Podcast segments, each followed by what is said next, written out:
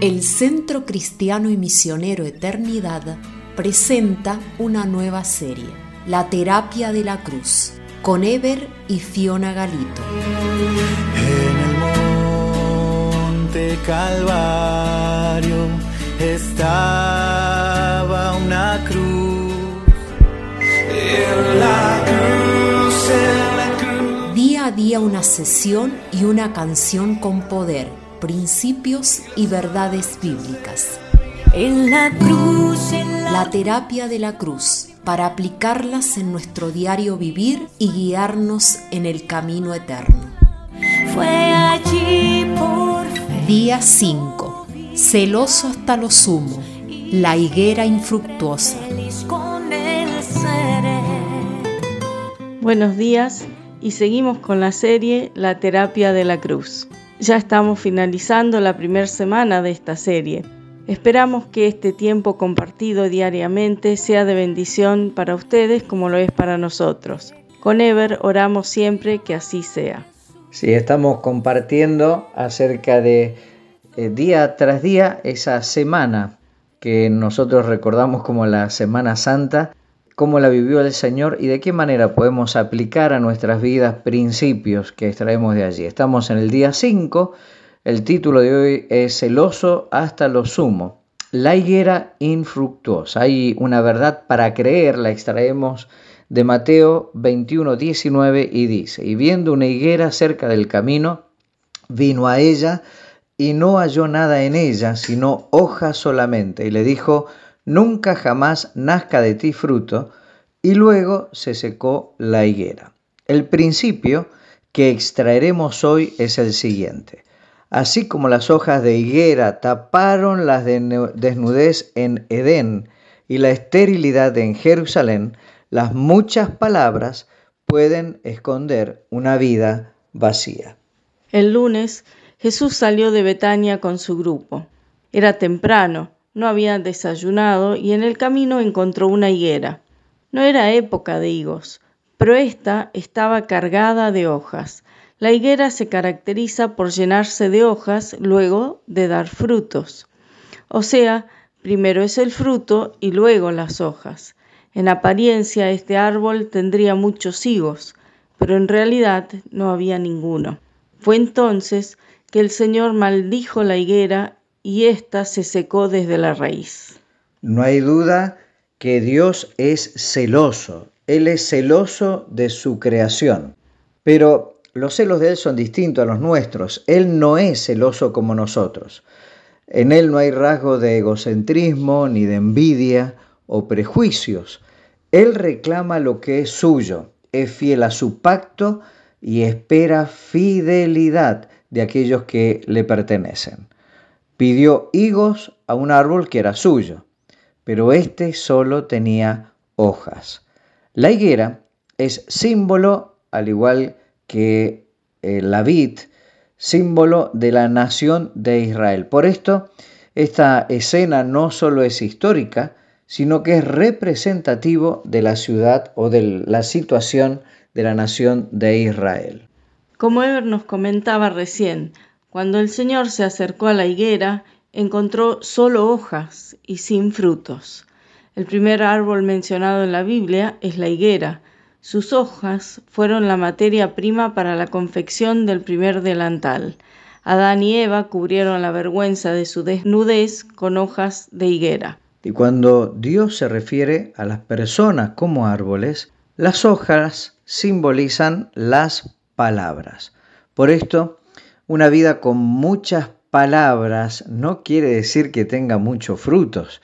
Una vida con muchas palabras y sin obras es como el árbol que solo tiene hojas y nada de fruto. Esta es la mayor ejemplificación de la hipocresía. Entonces vamos con la frase terapéutica de hoy. Así como las hojas de higuera taparon la desnudez en Edén y la esterilidad en Jerusalén, las muchas palabras pueden esconder una vida vacía. Y cerramos este tiempo con una música terapéutica. Sí, Juan Carlos Alvarado canta No basta. Hasta la próxima sesión. Hasta mañana.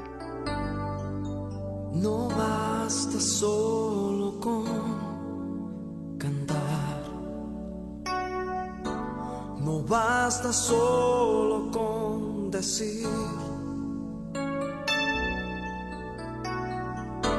No es suficiente solo con querer hacer.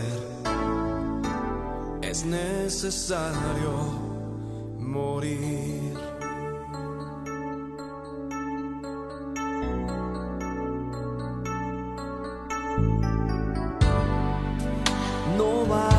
basta solo con soñar, no basta solo con pedir. No es suficiente solo con querer tener,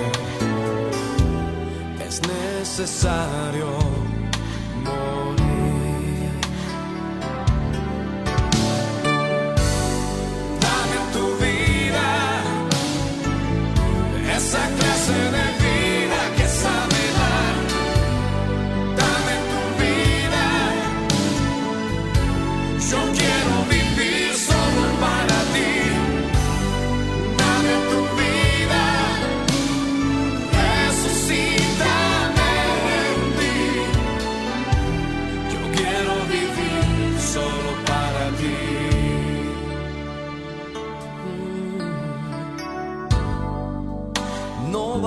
basta solo con cantar. No, no basta solo con decir. No es suficiente solo con querer hacer. Es necesario.